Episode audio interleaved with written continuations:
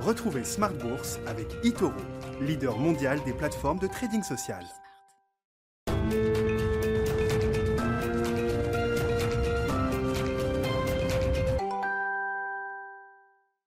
Smart Bourse, votre double dose quotidienne de marché sur Bismart en direct à la mi-journée, 12h30, 13h et la grande édition du soir, le grand digest de l'information économique, financière et boursière à partir de 18h30.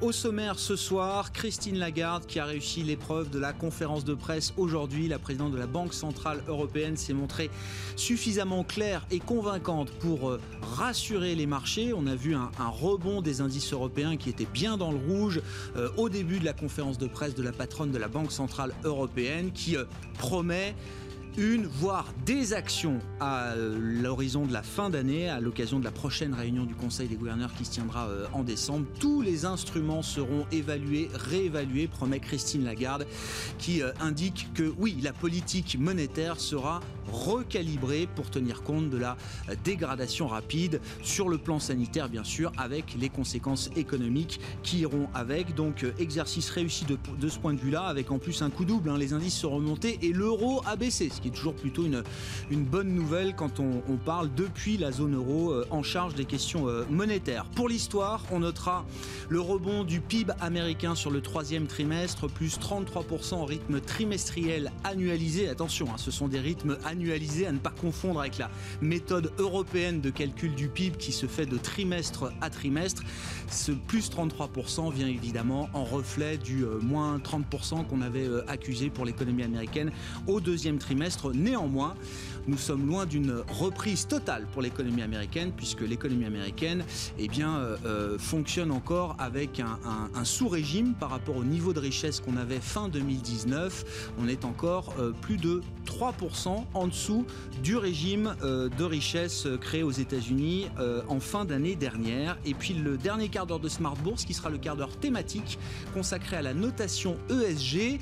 L'investissement ESG est déjà un investissement bien établi. On parle de milliers de milliards de dollars qui sont investis aujourd'hui à travers la prise en compte des critères environnementaux, sociaux et de gouvernance, reste quand même euh, l'aspect notation, la notation ESG qui est encore une jungle à défricher. On en parlera avec les équipes de Scope Ratings qui seront avec nous à partir de 19h15.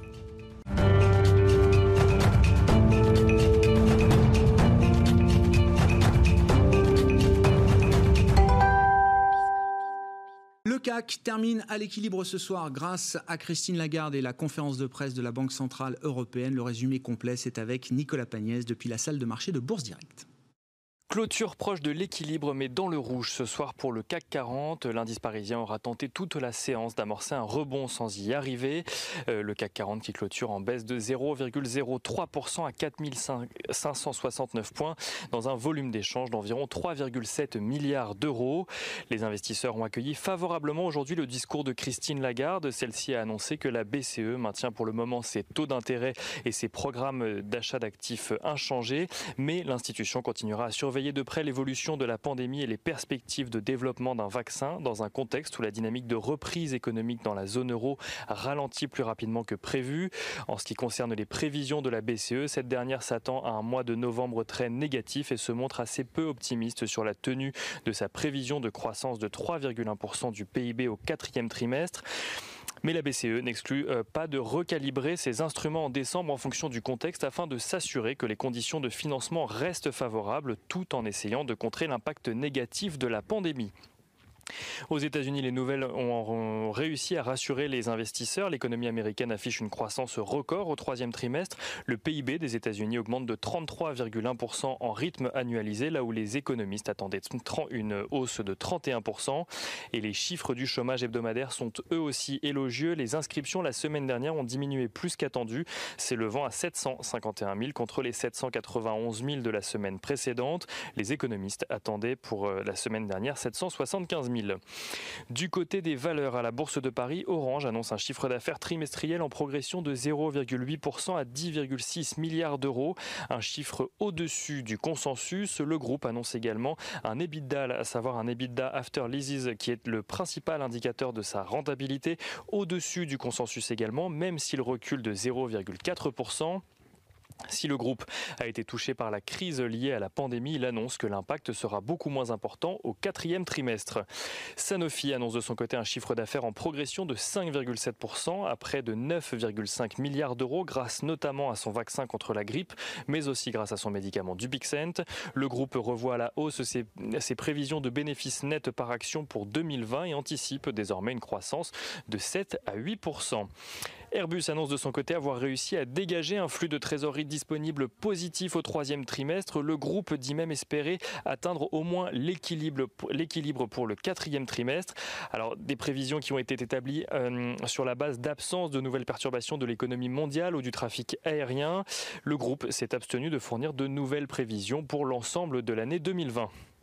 Worldline annonce de son côté prévoir des résultats financiers euh, en 2020 globalement équivalents à 2019 à la suite d'une amélioration de son activité au troisième trimestre, tandis que LVMH euh, bénéficie de l'annonce de Tiffany qui a fait savoir que les deux groupes ont conclu un accord sur la réduction du prix auquel LVMH pourrait acquérir Tiffany. Euh, ce prix est ramené à 131,5 dollars par action contre les 135 prévus initialement, une réduction de près de 3% du prix d'achat initial pour LVMH. Euh, l'accord met d'ailleurs fin aux actions judiciaires intentées de part et d'autre, tandis que l'acquisition devrait être finalisée début 2021. Et on regarde l'agenda avant de passer à l'agenda de demain. Ce soir, les GAFA publieront leurs résultats trimestriels, à savoir Google, Amazon, Facebook ou encore Apple. Demain, les investisseurs pourront suivre à Paris, euh, au sein du CAC 40, tout d'abord les résultats trimestriels de Safran et Total, mais aussi ceux de Air France ou Amundi. Aux États-Unis, ils suivront les résultats trimestriels de Chevron ou ExxonMobil. Et côté statistique, l'évolution du PIB euh, au troisième trimestre dans la zone euro sera publiée, ainsi que les dépenses de consommation pour le mois de septembre en France, le niveau de l'inflation pour le mois d'octobre en France toujours, et le PIB du troisième trimestre en Allemagne. Nicolas Pagnès avec nous en fil rouge tout au long de la journée sur Bismarck depuis la salle de marché de Bourse Direct.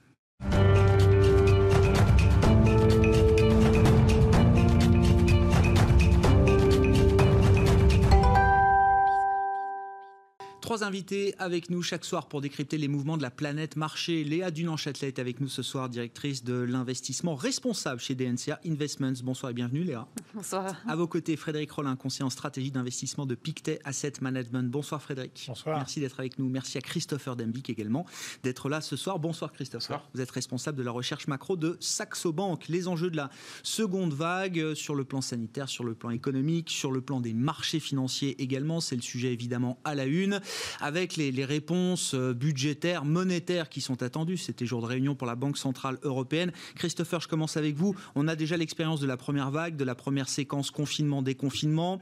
Est-ce que cette première histoire doit nous apporter déjà des enseignements pour cette phase de reconfinement en France notamment? Est-ce qu'il y a des différences à attendre dans la manière dont l'économie va réagir, dans la manière dont les marchés vont réagir? Alors, sur, l'économie, dans un premier point, euh, effectivement, on savait que le confinement, par exemple, au mois d'avril, avait été extrêmement dur, un confinement très strict. Le coût estimé par l'INSEE était autour de 60 milliards. Sur la période de confinement, les entreprises françaises ont perdu 50 milliards. Donc, on est sur une situation où finalement le confinement en l'état actuel, tel qu'il est présenté, est moins strict, mais vous avez des entreprises qui sont en revanche en plus grande euh, fragilité. Tout simplement parce que pour certaines, la trésorerie a été quasiment épuisée. Beaucoup ont eu recours aux prêts garantis par l'État, mais ces prêts garantis par l'État, c'est-à-dire que vous avez un endettement beaucoup plus important dans les, euh, sur les prochains mois. Donc pour faire face à cette situation, et surtout, l'État devra aller au-delà. Concrètement, grosso modo, on sait qu'on a un délai aujourd'hui euh, qui a été accordé par l'Union européenne, je crois hier, de deux ans avant de rembourser les prêts garantis par l'État. Mais vous avez d'autres sommes à rembourser par beaucoup d'entreprises, que ce soit le report des charges, que ce soit pour certaines des loyers qui ont été reportés, etc. Donc vous avez un mur à la fois de la dette de paiement qui arrive dans tous les cas début 2021 pour certaines entreprises. Et donc ça va être très très compliqué avec un chiffre d'affaires qui ne cesse de se réduire, peu de perspectives, il faut bien être objectif, Aujourd'hui, personne n'est en mesure de savoir quand est-ce que le déconfinement sera complet. Mmh. Et donc, automatiquement, vous avez une économie française, à mon avis, qui, a, qui fait face à moins de contraintes sur le papier, mais qui est beaucoup plus fragile. Donc, c'est ça vraiment le risque. Et surtout, euh, vous allez. Euh, alors, on n'aura pas le choc d'offres qu'on avait eu euh, au, à cet été au printemps plus exactement. Mais vous allez avoir réellement le choc sur la demande qui va être extrêmement massif parce que là, ça va créer une réelle crise, une anxiété et du chômage. Ça veut dire que le côté revenge shopping qu'on avait observé mhm. de la part du consommateur, notamment lors de la période post-confinement, la puissante reprise quand même de l'activité de la consommation au troisième trimestre, cet effet-là, il sera moins puissant. Complètement. Alors, on pourra avoir de manière très éphémère en fonction de l'évolution du confinement, peut-être sur la période des fêtes, mais la réalité, c'est est-ce que ce sera durable, par exemple, au mois de janvier? J'en doute très très fortement parce que là, vous allez, on entre finalement dans le dur de la crise, c'est-à-dire que les entreprises qui ne sont pas en mesure de faire face à ce deuxième confinement à un certain stade, elles vont faire faillite, elles vont licencier. On va les soutenir, Christopher. Oui, mais le souci... Le whatever it takes, il est toujours là. Non, mais c'est, pour l'instant, on mhm. parle d'un plan de relance. On est toujours dans des logiques de soutien et de sauvetage de nos économies et de nos entreprises. On va avoir effectivement plein de mesures. Je pense que le chômage partiel va être reconduit bien au-delà euh, de, de la fin d'année, et indéniablement avec effectivement les 84% d'indemnisation en salaire net. Mais est-ce que c'est suffisant? Non. Les prêts garantis par l'État, vraisemblablement, la vraie discussion qu'il faudra avoir et le, patronal met en avant à juste titre, c'est-à-dire qu'il faut tout simplement évoquer un prêt de consolidation qui regroupe l'intégralité des créances auxquelles vont faire face les entreprises. Sinon, si on ne fait pas cela, automatiquement, vous allez avoir quand même des faillites qui vont être assez importantes. Euh, et surtout, le, point sur le plus long terme, c'est comment on sort de tout cela avec finalement une forme de nationalisation du secteur privé sur le très long terme, nationalisation des emplois. Et ça, c'est quand même très compliqué à en sortir. Euh, commentaire, tour de table sur l'aspect macro et sur l'aspect marché aussi, euh, Frédéric. Hein, alors, laisse la parole. Un, des aspects aussi qui peut être intéressant, c'est de se dire finalement, au fond, euh, quel va être le degré d'acceptation et, de quelle façon les, ménages et les entreprises aussi vont garder le moral parce qu'on a déjà eu un confinement euh, assez sévère, très très dur, et puis voilà, quelques mois après, il faut recommencer. Et en dehors d'un vaccin ou d'un traitement, on, on, a de plus en plus l'impression que soit on fait un confinement extrêmement dur et durable, euh, comme euh, la Chine l'a fait, mais ça c'est quelque chose qui n'est pas envisagé ni par le gouvernement ni par les populations, soit on risque d'avoir eh bien, une, une, deuxième vague et d'autres vagues. Donc il n'est pas impossible effectivement qu'à la sortie de, de, de, de ce confinement-là, on ne retrouve pas l'esprit plus optimiste qui avait, qui avait prévalu à, l'époque, donc peut-être une crise d'une durée plus longue. Je regardais quand même les, les probabilités de trouver un vaccin. Alors, il y a, chez les bookmakers, oui, ça fait partie des paris euh, classiques aujourd'hui. Non, alors il y a, y a, quelques, quelques experts voilà, qui réunissent des experts en, biologie, etc. Dans l'ensemble, alors ils, se calent sur le, le, le la, euh, l'investiture du président américain, mm. parce que bon, tout, est calé un petit peu là-dessus aujourd'hui. Donc c'est 10% de chance pour eux, mais vraiment des biologistes, voilà, des gens qui travaillent dans l'industrie pharmaceutique. Euh, 10% euh, avant le, de, probabilité avant le, le, 20 janvier, et, et ils montaient à peu près à deux tiers de chance avant fin mai. Donc c'est quand même assez loin. Mais n'oublions pas que euh, certaines entreprises, hein, comme Moderna, je crois Pfizer aussi, a dit qu'en novembre, quand même, ils nous donneraient quelques nouvelles. Et donc peut-être dans les semaines qui viennent, on va avoir Allez, j'ai envie d'être optimiste. Donc, ouais, ouais, je comprends, mais cette morosité ambiante, euh, il n'est pas impossible qu'on ait des bonnes nouvelles à ce moment-là. Des éléments plus tangibles sur euh, euh, l'idée d'un vaccin, de sa sécurité, de son efficacité, de son calendrier. Voilà, on dit bah voilà, on a, on a testé un certain nombre de personnes. Un élément clé. Ça a hein. l'air plutôt de bien marcher.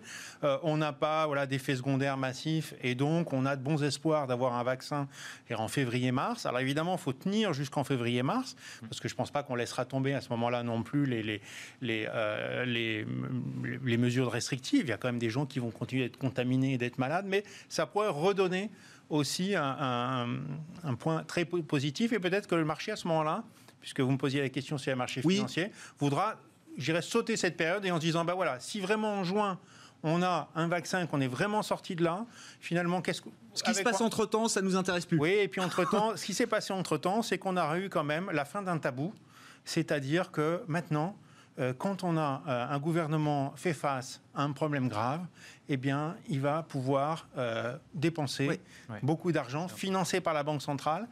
Et ça, c'est quand même assez favorable pour les marchés actions. Une politique reflationniste, quoi qu'il en coûte, c'est peut-être ça que nous laissera au fond comme héritage aussi euh, la pandémie. Ouais, une philosophie, une stratégie qui a été confirmée par Christine Lagarde aujourd'hui sur le plan monétaire. On pourra y revenir en détail, mais je finis le tour de table avec vous, et à vos réflexions autour de Oui, des moi, enjeux de cette seconde vague. Moi, j'ai une vue un peu plus euh, pessimiste, on va dire, que, que- que la vôtre, et notamment parce que je vois deux perfusions dans ces mesures. Une première qui est le vaccin. Alors moi, je trouve que, euh, évidemment, le vaccin fera bondir les marchés. Évidemment, ça, nous, ça, ça sortira de cette boucle infernale de confinement, déconfinement, reconfinement et ainsi de suite.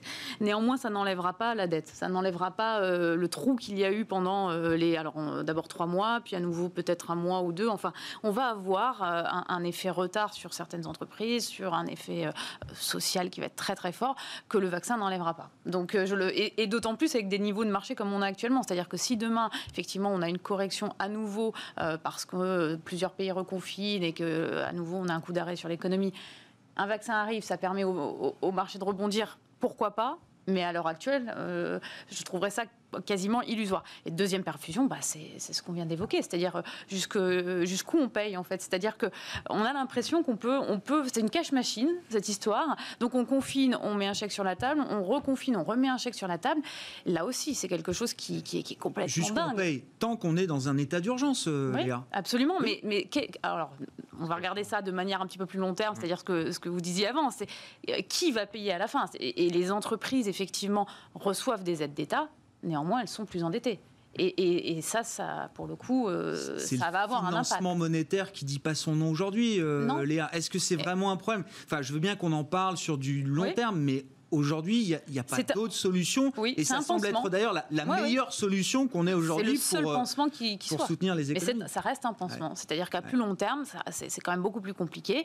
Et ça, ça ne maîtrise pas non plus l'impact social de toute cette crise, et notamment sur le chômage à venir. Je suis d'accord sur la consommation. On a vu, juste après le déconfinement, certains euh, secteurs rebondir, notamment les secteurs de la petite consommation, que chacun va aller bricoler, s'acheter un vélo, etc. Alors oui, il y a- il y, a effectivement certains secteurs où on a vu des croissances organiques dingues. Moi, je pense à Tuleux, Tuleux qui font ces, ces coffres sur les toits où on met ses vélos à l'arrière de la voiture. Plus Tupperware 50. hier. Oui. Tupperware aux US, Voilà. plus 40% sur Voilà, les résultats. C'est une valeur qui a pris 250% cette année. Absolument, plus 55% L'économie du stockage. de croissance organique pour une société comme Tuleux. C'est incroyable. Mais ça y est, tout le monde s'est acheté son vélo. Tout le monde. Ouais. Enfin, je veux dire, ça va, pas- on va pas faire On va ça pas reproduire à à chaque, confinement. À chaque- D'accord. exactement. Et en plus, le stress ambiant le- qui fait que tout le monde commence à. à- Il y a un peu une peur panique de son emploi, de ses revenus. Je suis moins confiante sur la deuxième euh, partie, moi. Bon, Christopher, si vous voulez ajouter des éléments à l'analyse, j'ai une petite question quand même sur la, la réponse monétaire. La BCE, visiblement, Christine Lagarde a plutôt bien réussi sa conférence de presse euh, Oui. aujourd'hui.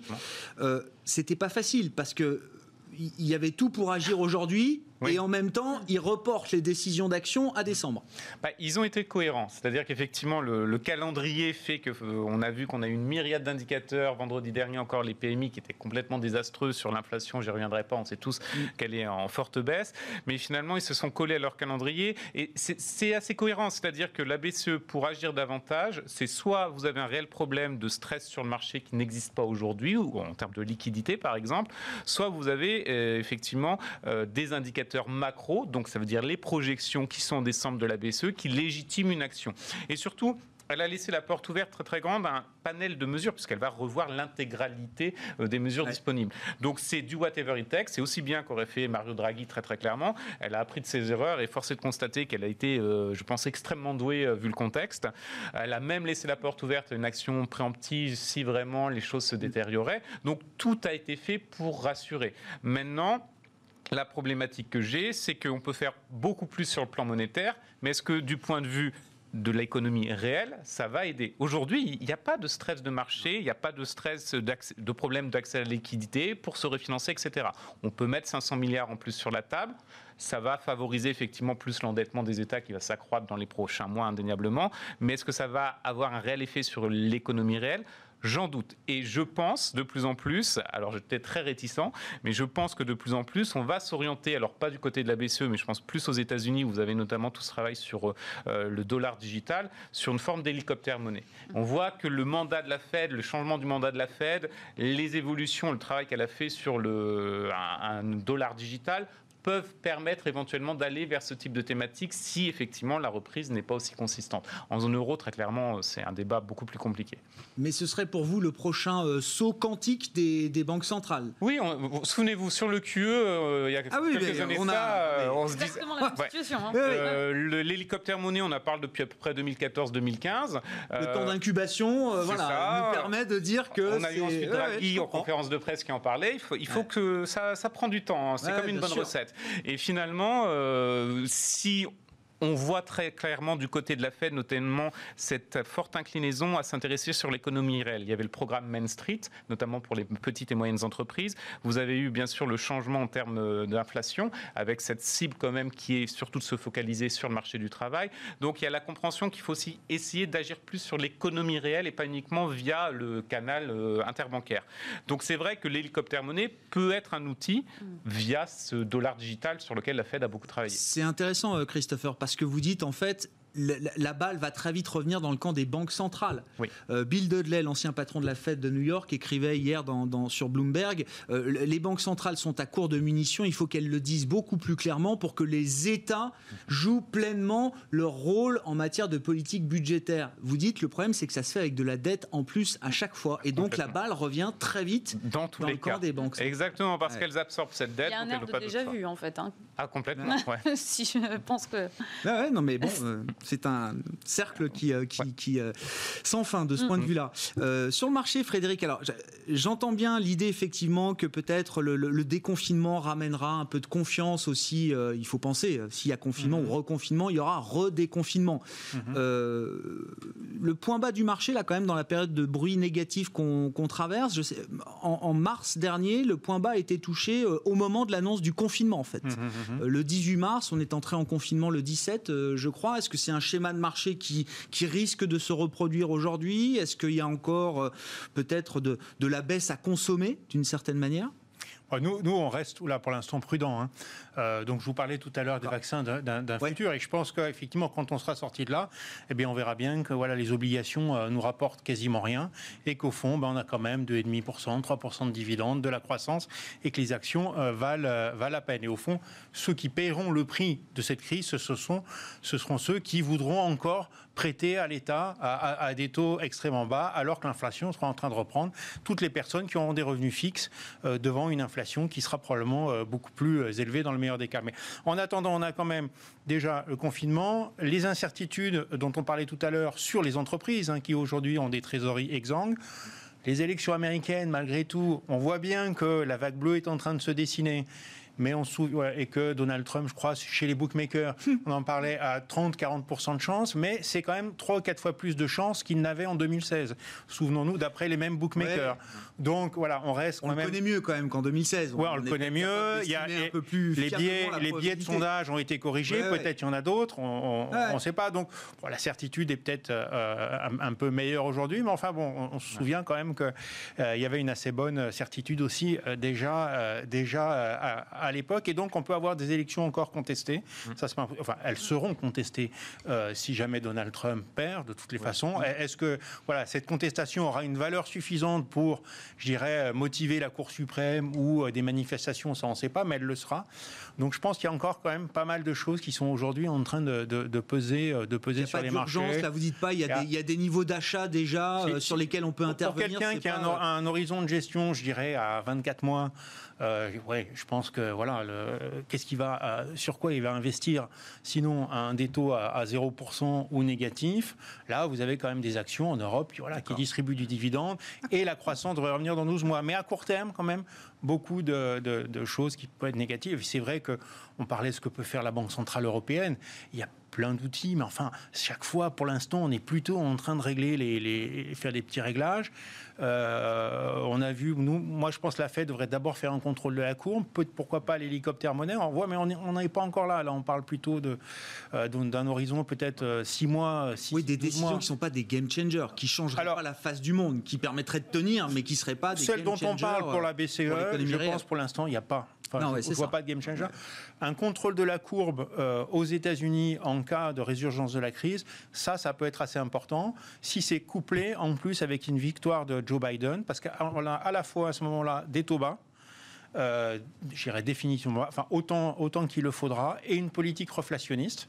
Donc tant pis pour les prêteurs obligataires et tant mieux pour euh, l'or et les actions à ce moment-là. Sur les États-Unis, euh, Christopher, commentaire politique si vous le souhaitez. Moi, je voulais qu'on dise un mot du PIB quand même pour l'histoire.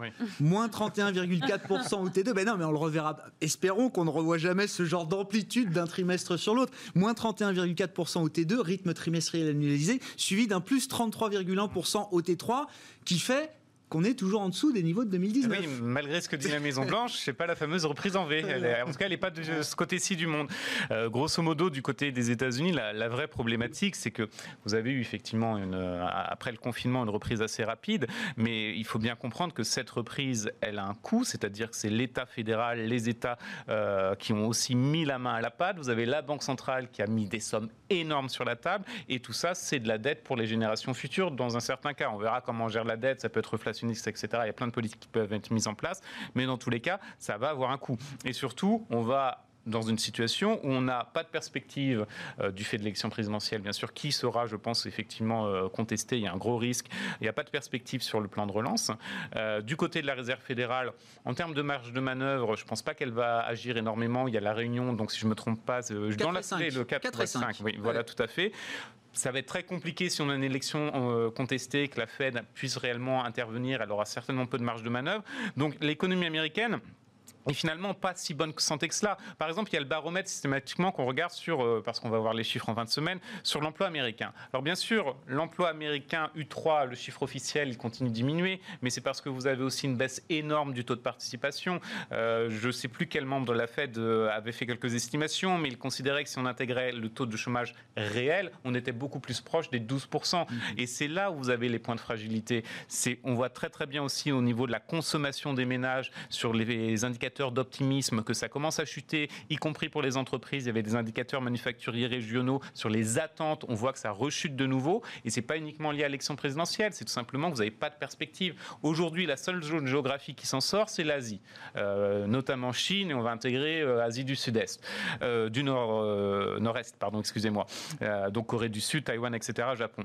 Mais grosso modo, le reste du monde effectivement sur une situation extrêmement compliquée et vous n'avez pas de perspective. C'est ça le choc sur la demande c'est la consommation. Les entreprises, personne n'a de perspective, vous n'allez pas investir. Et surtout, les consommateurs bah, s'attendent au pire, donc vous épargnez. Bon, Commentaire, si vous voulez, Léa, sur la situation américaine et puis le, vrai V chinois, le seul V qu'on trouve aujourd'hui, il est plutôt du côté de la, Chine. La situation américaine, moi je voulais rebondir sur ce qui était évoqué euh, au niveau des marchés et, cette situation. Euh, finalement, les marchés ont corrigé très peu pour l'instant. Ils vont certainement continuer un tout petit peu. Ce qui est intéressant, c'est surtout de voir comment les rebonds se sont faits jusqu'à présent. Et ça, je crois qu'il faut bien l'avoir en tête parce que les rebonds sont très très rapides, très brutaux. Et effectivement, pour ce que vous avez dit, c'est-à-dire qu'il n'y a pas grand-chose d'autre à investir aujourd'hui finalement et tout le monde le sait, tout le monde le voit. Le seul relais euh, aujourd'hui pour avoir un petit peu de, rendement, c'est dans les actions. Mm-hmm. Donc, il ne faudra pas être trop euh, euh, attentif ni attentiste dans le rebond parce qu'il sera, à mon avis, brutal. Le rebond post-confinement, il s'est fait sur quelques séances jusqu'à fin avril. Après, il y a eu un, peu de, un peu de calme, un peu de plat. Et puis, on a eu une deuxième jambe de hausse, mais qui s'est jouée pareil en 5, 6, 7, 8, 9 séances de bourse. Quoi. Et ça, j'ai aucun doute. Donc, je, je, pense que ça y est, le marché fonctionne comme ça maintenant. Les GAFA, c'est ce soir après la clôture de Wall Street, 21h. Bon, on a déjà eu Microsoft. Il y a eu un peu de vente quand même euh, sur le titre Microsoft ah. après des résultats qui étaient quand même euh, excellents. Euh, ce soir, c'est donc Amazon, Apple bien sûr, Alphabet, Google et Facebook. Qu'est-ce que vous en attendez, euh, Léa, avec le prisme ISR quand même hein Moi, je veux bien qu'on repasse au crible ces valeurs, au crible ISR, eh ce groupe de valeurs incontournable. C'est alors premièrement, euh, j'avais envie de commencer par à qui profite le crime? Parce que non mais Là, on est dans une situation où tout se digitalise à la vitesse de la lumière et que ces GAFA qui étaient déjà ultra puissantes euh, deviennent encore plus puissantes. Hein. Euh, alors, on va voir euh, comment ça se concrétise dans les prochaines années, mais, c'est sûr qu'elles sont en position de force. Là, c'est évident. Par contre, moi, j'ai toujours eu un regard assez critique de par, non pas leurs pratiques, hein, certaines comme Google sont des entreprises quand même qui sont extrêmement modernes hein, dans leurs approches, dans leurs innovations, y compris sur des sujets comme l'environnement où elles font des, des choses intéressantes depuis des années. C'est pas tant ça le problème. Le problème, c'est c'est leur cœur business qui est la data, qui est la protection de la data, qui est l'utilisation des données personnelles. Je mets de côté euh, Amazon, euh, ah oui, Apple, oui, si quand même ils sont concernés Apple par la protection de la, donnée, euh, même beaucoup. C'est plutôt Amazon. Amazon c'est un peu différent. Voilà cette, cette notion d'utilisation de la donnée et on en parle encore plus avec le Covid, Stop Covid, toutes ces applications. Non mais c'est un vrai sujet parce qu'il y a une donnée très importante. Moi c'est ce qui me fait rester en retrait pour l'instant de ces entreprises dont je ne doute pas de leur avenir de toute façon. voilà, je, je pense que ça n'a pas sa place en tout cas pour l'instant. En tout cas pour cette raison-là et pour l'instant dans, un, dans des gestions responsables. Oui, je comprends. C'est un problème que ces entreprises vont, entre guillemets, adresser elles-mêmes ou est-ce que c'est le politique qui va les obliger à le faire? Elles ont quand même des visions longues, ces entreprises. C'est pas des sujets nouveaux pour elles. Il y a deux euh, cas, c'est-à-dire qu'il y a le cas de l'entreprise comme Facebook où la donnée gratuite est cœur business. Oui. Ça, si c'est adressé par le régulateur, ça fera très mal. C'est-à-dire que si demain euh, la donnée n'est plus gratuite, euh, il y a certains business models comme celui de Facebook, mais il y en a d'autres, LinkedIn notamment, qui vont être très compliqués. Et puis il y a celles qui sont des entreprises qui gèrent de la data de manière structurelle, comme Google, qui sera d'ailleurs touchée potentiellement par une régulation comme celle-là, mais c'est pas seulement ça son business, c'est beaucoup plus large. Et là, il y a tout un effet de sécurisation des données qui va être un enjeu important. On a eu plusieurs problèmes hein, là depuis un an chez certains acteurs euh, avec des problèmes de crash de sites internet, des problèmes de, euh, de, piratage de sites internet. On voit bien que ça c'est un, sujet qui est encore mal maîtrisé euh, et donc je pense qu'elles sont armées pour le faire, mais c'est une c'est une question de confiance et de crédibilité pour le consommateur à la fin. Et c'est elle, elle, de le faire. Hein. Alors, si, si, on élargit un peu le, le, spectre à la technologie, à la technologie européenne, bon, je dirais pas qu'on a une GAFA en Europe, mais mm. SAP est notre plus grosse valeur technologique.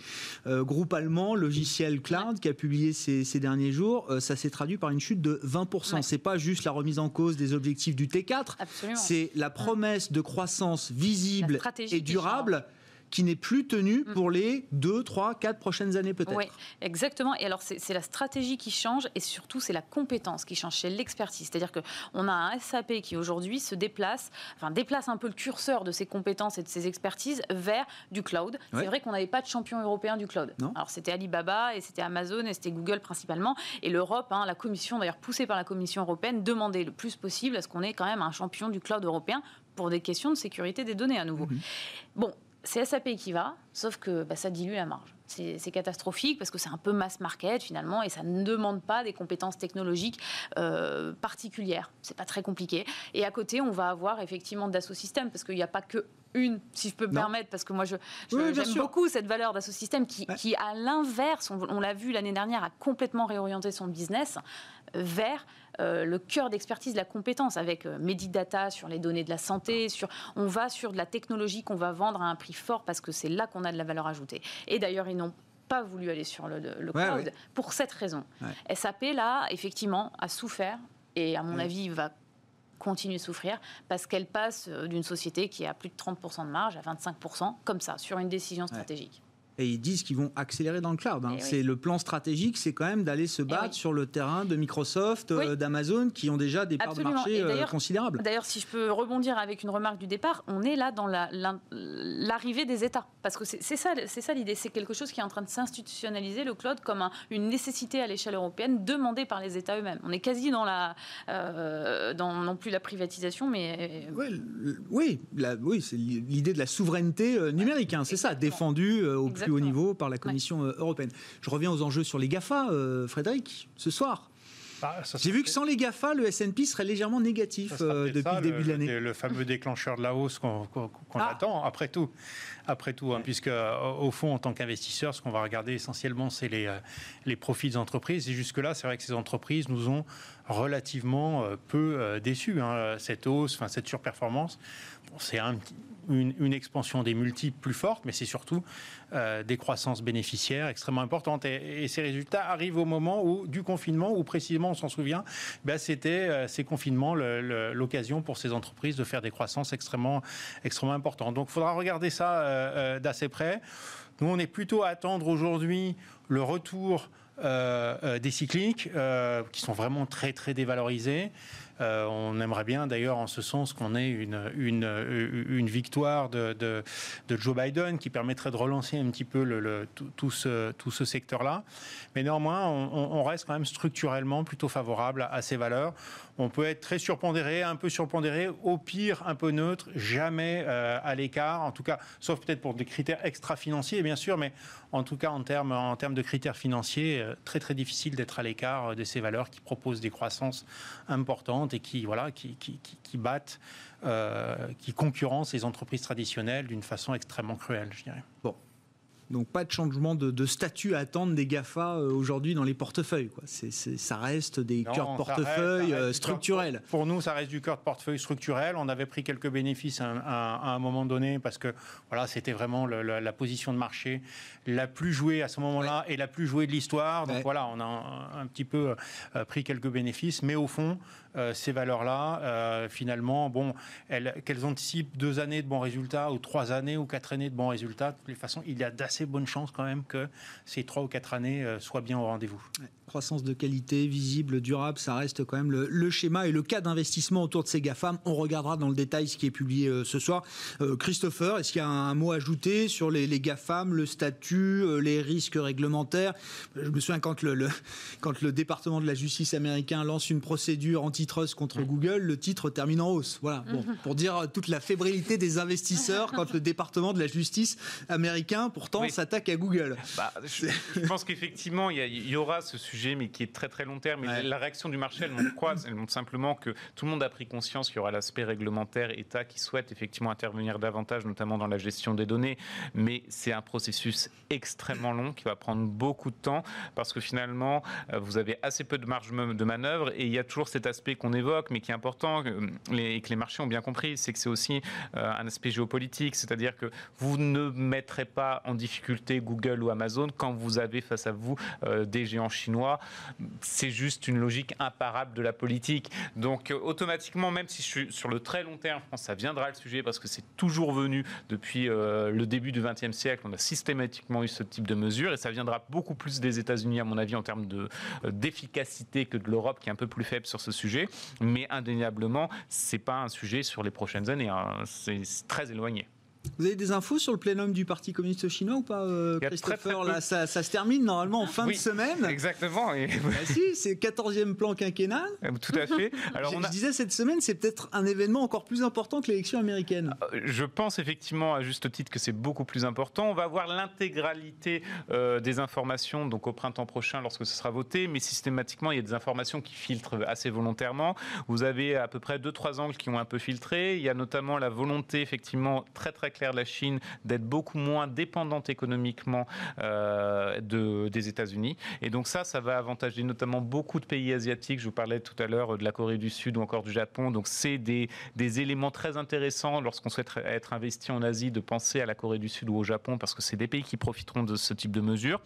Il y a eu bien sûr sur le, climat, alors ça avait filtré avant, et c'est la grande politique de long terme qui va finalement sur 10, 15, 20 ans euh, de la Chine. Et je pense qu'ils sont très efficaces sur ce changement climatique, faire face au changement climatique, et donc quelles sont les mesures qui vont être mises en œuvre. C'est-à-dire qu'ils le vivent dans leur chair quand même, la pollution en Chine. Hein. Oui, c'est une nécessité presque visible. Vous allez à Pékin, hein, euh, voilà. vous le comprenez euh, dès que vous arrivez à l'aéroport. Donc il y a vraiment ce, ce, changement drastique et cette ligne directrice qui va être assez intéressant. Ce qui nous manque en termes d'information, c'est de savoir vraiment quelle va être la politique de relance. Effectivement, c'est un pays qui connaît quasiment une reprise en V, peu ou prou, euh, mais la politique de relance en Chine, elle est un peu tardive. C'est-à-dire qu'ils vont attendre les chiffres, les derniers chiffres trimestriels pour faire la relance probablement au T1 de l'année prochaine. Mmh. Donc c'est le point d'ambiguïté qui demeure ça c'est de, la gestion conjoncturelle, on va dire. Euh, oui, sur la Chine, quand on parle il n'y a pas d'inquiétude majeure. La vision chinoise sur des dizaines d'années, là, savoir quelle, quelle, relance ils feront en début d'année. Bon, puis ils profitent de la relance des États-Unis. Enfin, les usines chinoises tournent parce que le consommateur américain euh, achète. Et on le voit, ça fonctionne toujours un peu comme ça. on a une, une trajectoire très solide de l'économie en Chine en ce moment. Ce qui est intéressant, euh, Léa, hein, je fais le lien aussi avec euh, euh, l'investissement responsable que vous représentez chez DNCA, c'est que peut-être qu'à l'issue du 3 novembre, on aura quand même un alignement d'intérêts et d'objectifs en matière climatique qu'on n'a jamais eu jusqu'à présent, Absolument. avec Biden à la Maison Blanche, Xi Jinping qui Mm. promet la Chine neutrale carbone en 2060, Ouais. et évidemment l'Europe, alors qui se voyait euh, Mm. leader euh, euh, de, ces, de, cette, euh, ce challenge climatique, et qui finalement va trouver peut-être des alliés. Oui, Signal puissant pour l'investissement. Alors ça, c'est vrai, c'est vrai. Je, je le voyais pas sous cet angle, le, le- le fait de- d'avoir des alliés. La première chose qui est à retenir, c'est qu'on savait que lorsque la Chine irait, ils iraient très très vite. C'est exactement ce qu'ils ont prouvé, et ils ont pris les devants même des États-Unis. C'est volontaire d'ailleurs, c'est volontaire. C'est-à-dire qu'ils voulaient pas être le dernier élève à le faire. Ils le font et ils vont le faire, à mon avis, en ordre de marche, de manière très efficace, et ça va aller très très vite.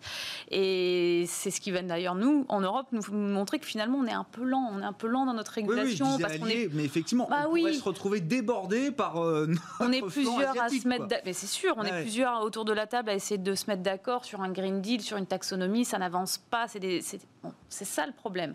Et, et on avait de l'avance. À mon avis, on va la perdre. Et aux États-Unis, euh, si effectivement Biden euh, est au pouvoir, ça changera complètement la donne. Par contre, il faut pas perdre de vue que ça a déjà été un peu pricé dans les marchés. Si on regarde les grandes Oui. entreprises, notamment du renouvelable, ou qui sont sur ces thématiques un petit peu euh, vertes, green, euh, elles ont fait des parcours boursiers ces derniers six mois euh, assez stratosphériques. Donc, en tout cas, d'un point de vue purement boursier, c'est déjà pris en compte, mais ce serait une bonne chose. Et si les États-Unis rentrent dans la danse, bon, bah là, on va pouvoir commencer à avoir des discussions intéressantes et un enjeu de compétitivité au sein des entreprises à l'international qui va se raccroître. C'est-à-dire que vous, vous avez des grands acteurs comme Schneider Electric en Europe qui adressent parfaitement ces sujets-là en Europe. Maintenant en Asie, on le voit, hein, les résultats de Schneider en Asie sont colossaux.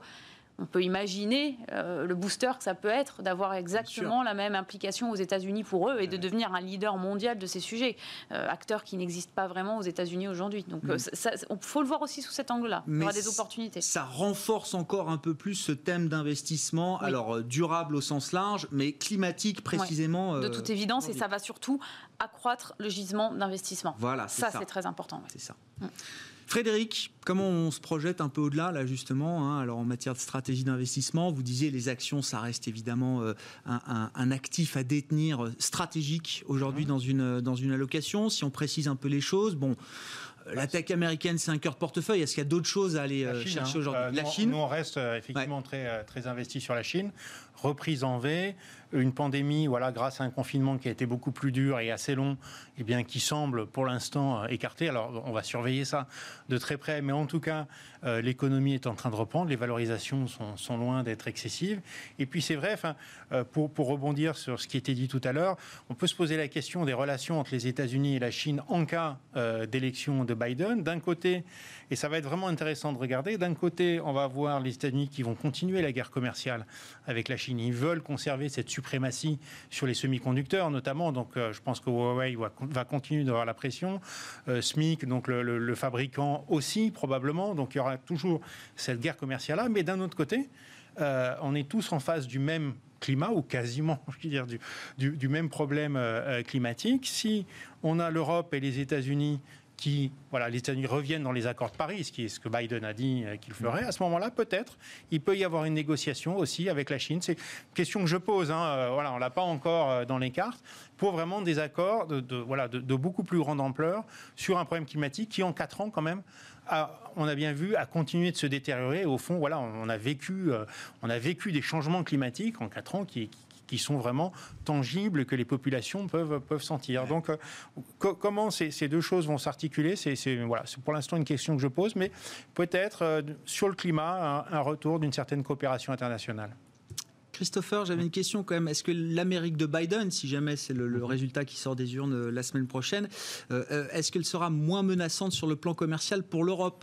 Je dis ça au moment où LVMH est en train de boucler Oui. finalement le rachat. Ah ben non, mais ben, c'était mon baromètre à LVMH, fait. puisque il se retire du deal Tiffany avec euh, la lettre de Jean-Yves Le Drian Mmh. qui appelle au patriotisme, à la défense des intérêts économiques euh, euh, français, parce qu'il y a un risque de rétorsion commerciale en début d'année 2021 de la part des États-Unis contre l'Europe et les produits français. Visiblement, le champ est dégagé euh, aujourd'hui. En tout cas, LVMH se permet de revenir avec un, petit rabais, bien sûr, sur le deal euh, Tiffany. Effectivement, je pense qu'en termes de, de politique étrangère, une administration Biden va avoir effectivement une approche très très différente avec l'Europe. Euh, C'est-à-dire que l'Europe sera réellement considérée en grande majorité sur plein de sujets comme un allié. Et donc l'approche sera très différente lorsqu'il y aura des problèmes type sur les aspects commerciaux qui peuvent subsister très clairement. ça ne va pas changer du jour au lendemain. On aura une approche beaucoup plus, plus consensuelle. En revanche, sur la Chine, je pense que le langage sera aussi un peu plus consensuel, mais derrière cela, il y a les mêmes objectifs. Mais c'est vrai qu'on sait très très bien que l'approche de Biden est de compter avec l'Europe. Donc il ne pourra pas se mettre à dos l'Europe pour une guerre commerciale qui serait certainement pas très avantageuse pour les deux parties dans tous les cas si elle était réellement menée. Donc c'est plutôt l'aspect qui est positif. Après, ça ne veut pas dire qu'on aura aussi des grandes avancées. Il y a plein de sujets, notamment sur la taxation au niveau international. Je ne pense pas qu'une administration Biden sera beaucoup plus euh, conciliante qu'une administration Trump. Donc il ne faut pas aussi être naïf. ça reste America First. Hein. C'est ça. Le, petit souci, c'est qu'il y a beaucoup d'éditorialistes où j'ai vu plein d'articles de presse qui vous disent, grosso modo, si on a Biden, ben, c'est le meilleur des mondes pour les Européens. Non, c'est juste les Européens qui sont un peu naïfs sur euh, ce que sera les États-Unis. Et complètement, c'est America First. Je suis complètement d'accord. Merci à vous trois. Merci d'avoir été les invités de Planète Marché ce soir dans Smart Bourse sur Bismart. Léa Dunant, responsable de l'investissement responsable chez DNCA Investment. Frédéric Rollin, conseiller en stratégie d'investissement de Pictet Asset Management. Et Christopher Dembic, responsable de la recherche macro de Saxo Bank.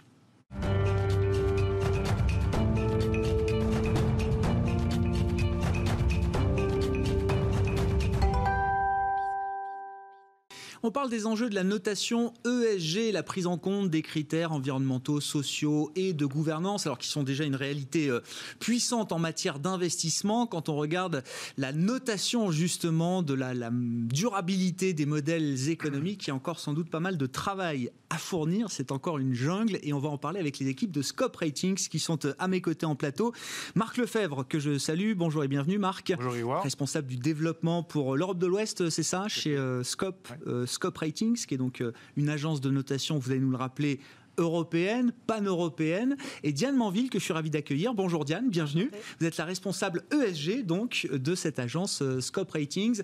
Euh, chaque fois que vous venez nous parler de Scope Ratings, Marc, c'est pour nous dire qu'il y a un enjeu en matière de souveraineté de notation face aux grandes autres agences de, de notation crédit qui sont américaines aujourd'hui. Et il y a un enjeu européen de ce point de vue-là. C'est notre mission, vous, le dites très très justement, effectivement, on veut lutter contre l'oligopole qui représente 95% du coût du financement, donc c'est massif. Donc il est extrêmement important, on arrive avec Diane de la Climate Finance Day où toute la journée on a entendu tous les experts du sujet appeler de leur vœu un véritable champion européen de la notation. Et eh bien ce champion c'est nous. Nous sommes de très loin la plus grande agence européenne, pan-européenne, comme, comme vous le disiez.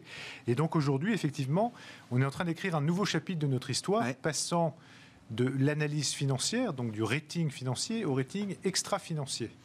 Et donc, effectivement, ces lettres ESG, dont vous parliez, mais également ISR, l'investissement socialement responsable, eh bien, ces six lettres aujourd'hui, elles trouvent tout leur sens et résonnent plus que jamais, puisque on est effectivement dans une transition de nos économies extrêmement importante. Donc avec ce nouveau chapitre, on s'inscrit tout à fait dans le, chemin dessiné par le gouvernement autour d'une économie solidaire, mais également souveraine et bien évidemment écologique. Je dirais oui, le, plan de marche européen même dans son ensemble, Marc, euh, c'est ça. C'est enjeu européen, enjeu de souveraineté, vous dites, parce que avoir une approche européenne pour noter des business models européens, c'est important et les Américains ne font pas les choses de la même manière. C'est-à-dire que les Américains. Si je résume un peu l'idée. Les Américains vont avoir une approche qui est très anglo-saxonne, des méthodologies de, de rating alors que nous, nous prenons en compte les spécificités régionales, les écosystèmes régionaux, et donc toute une approche réalisée par les Européens pour les Européens. Et c'est ça que cherchent nos clients. Nos clients cherchent une, opinion différente et une perspective différente. Ils la trouvent avec nous. Diane, sur l'approche ESG, je le disais en introduction, c'est euh, l'investissement qui prend en compte ces critères euh, environnementaux, sociaux de gouvernance, c'est déjà une réalité qui se mesure en milliers de milliards de dollars d'investissement euh, aujourd'hui. La question de la notation en est une autre. J'ai l'impression que c'est encore une jungle à défricher d'une certaine manière et que euh, il va falloir peut-être standardiser, homogénéiser un petit peu ces critères de notation ESG. Euh, e Qu'est-ce qu'on peut dire du, du, contexte de ce point de vue-là et évidemment de l'approche que vous développez chez Scope aujourd'hui? Alors, à très juste titre, il y a beaucoup de progrès sur l'investissement durable. Euh, si je prends l'exemple des, green bonds, qui sont un, instrument classique, il a fallu euh, un, an, un, an pour faire 100, milliards, même plus, 9 ans pour faire les premiers 100 ah milliards, et 3 mois pour refaire 100 milliards récemment. Donc on voit une accélération des volumes de manière évidente. Mais il y a un écueil, peut-être ce qui effraie les investisseurs, c'est tout ce qui a trait à ce qu'on appelle le greenwashing. Donc il y a vraiment des craintes aussi de la réelle manière dont est utilisé chacun des euros qu'un investisseur va vouloir donner à un fonds euh, ISR, par exemple. C'est un point clé, Diane, parce que le greenwashing, on s'en est accommodé pendant des années. Aujourd'hui, vous dites que les investisseurs ont une exigence par rapport à leurs investissements et l'impact de leurs investissements qui ne souffre plus le moindre lavage vert. En fait, ils ont, euh, ils ont observé euh, ce, ce qu'il se passait et la manière dont on mettait un, timbre ESG, c'était rapidement, on a exclu le tabac ou les armes Bon, ben donc on a fait un investissement durable.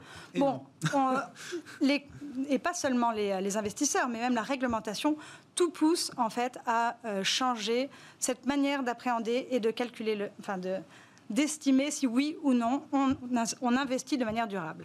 Et pour ça, il y a un gros effort, notamment du règle, de la réglementation, sur la qualité des données. En fait, il est très difficile de dire si oui ou non mon investissement est vert si je ne suis pas capable de mesurer son impact.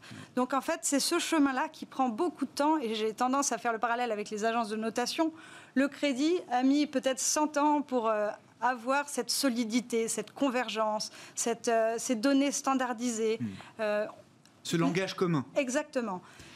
Et ce n'est pas le cas de l'ESG qui commence ce chemin et qui n'a pas le luxe d'attendre 100 ans ah pour euh, euh, atteindre son objectif. Concrètement, quelles sont les difficultés aujourd'hui? Effectivement, alors les données sur lesquelles on se fonde, ce sont les données publiées par les entreprises euh, très souvent, mais qui sont parfois et même très souvent uniquement partielles.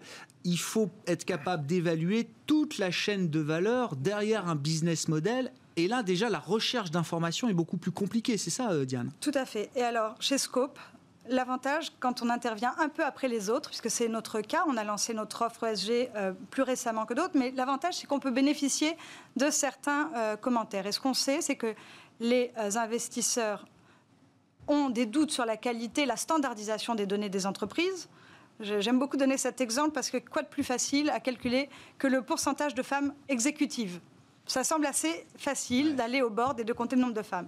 On voit dans les euh, documents fournis par les entreprises que cette définition a tendance à évoluer. C'est-à-dire que si le chiffre n'est pas assez bon, le exécutif va pouvoir être les managers, les directeurs. Donc il n'y a pas de standardisation de ces données. Comment calculer sans standardisation?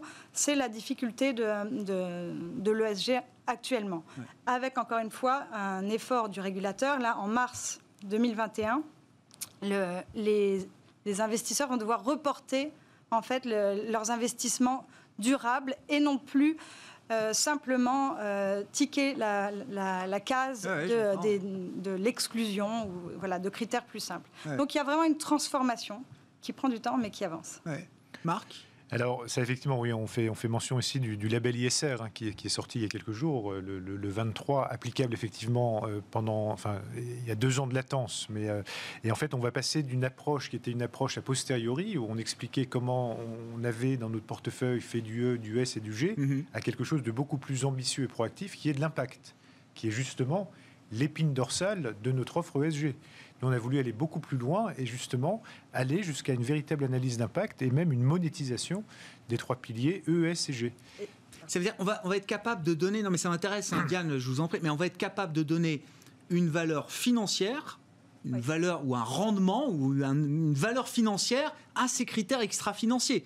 Pour parler le langage des financiers. Tout, tout, à fait. En fait, ce qu'on a créé chez Scope, encore une fois, c'est quelque chose qui se rapproche un peu de la, de la notation de crédit. C'est-à-dire que derrière la notation de crédit, quand je dis qu'une entreprise est euh, triple A, ça équivaut à une probabilité défaut.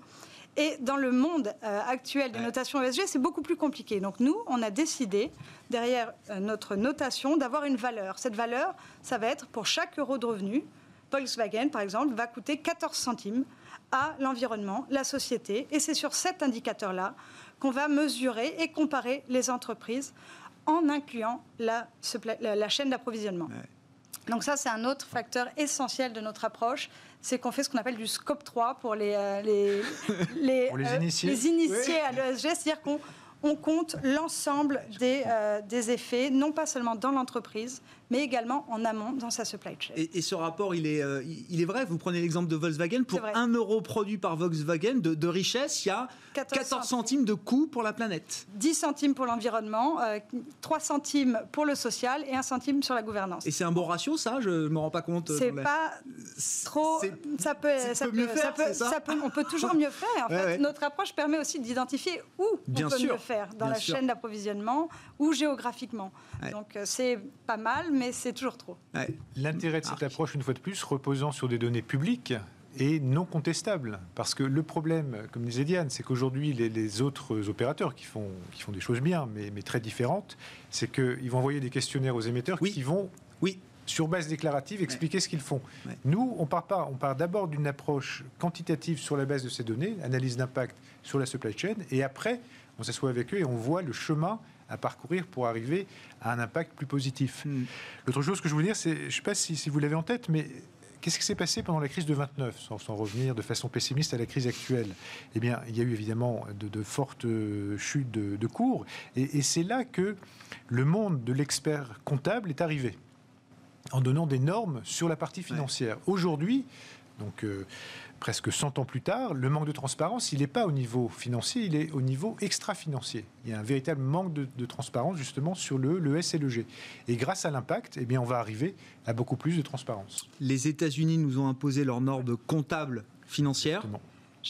Il faut, allez-y euh, Diane, hein. je vous laisse poursuivre. Eh ben, je vous laisse poursuivre. Sur la souveraineté, euh, pour reboucler sur le sujet, en fait, on a un peu perdu la bataille de, euh, de la comptabilité.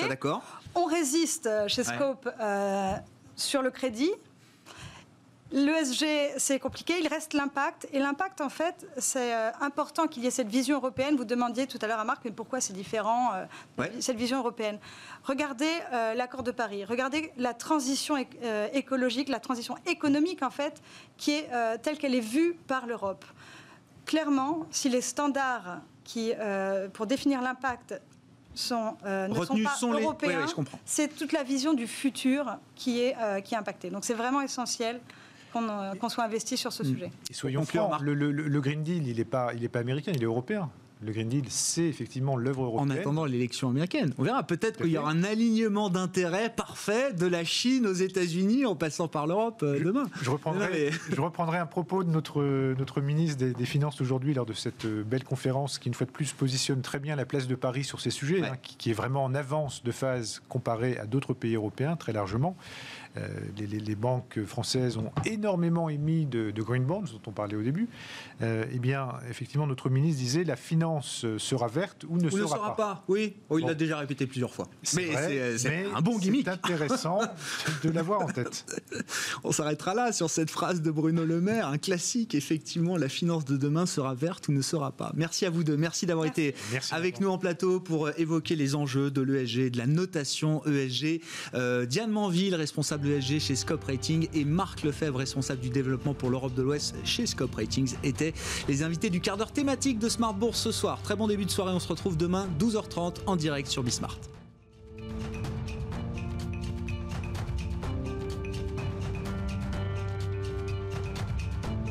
C'était Smart Bourse avec Itoro, leader mondial des plateformes de trading social.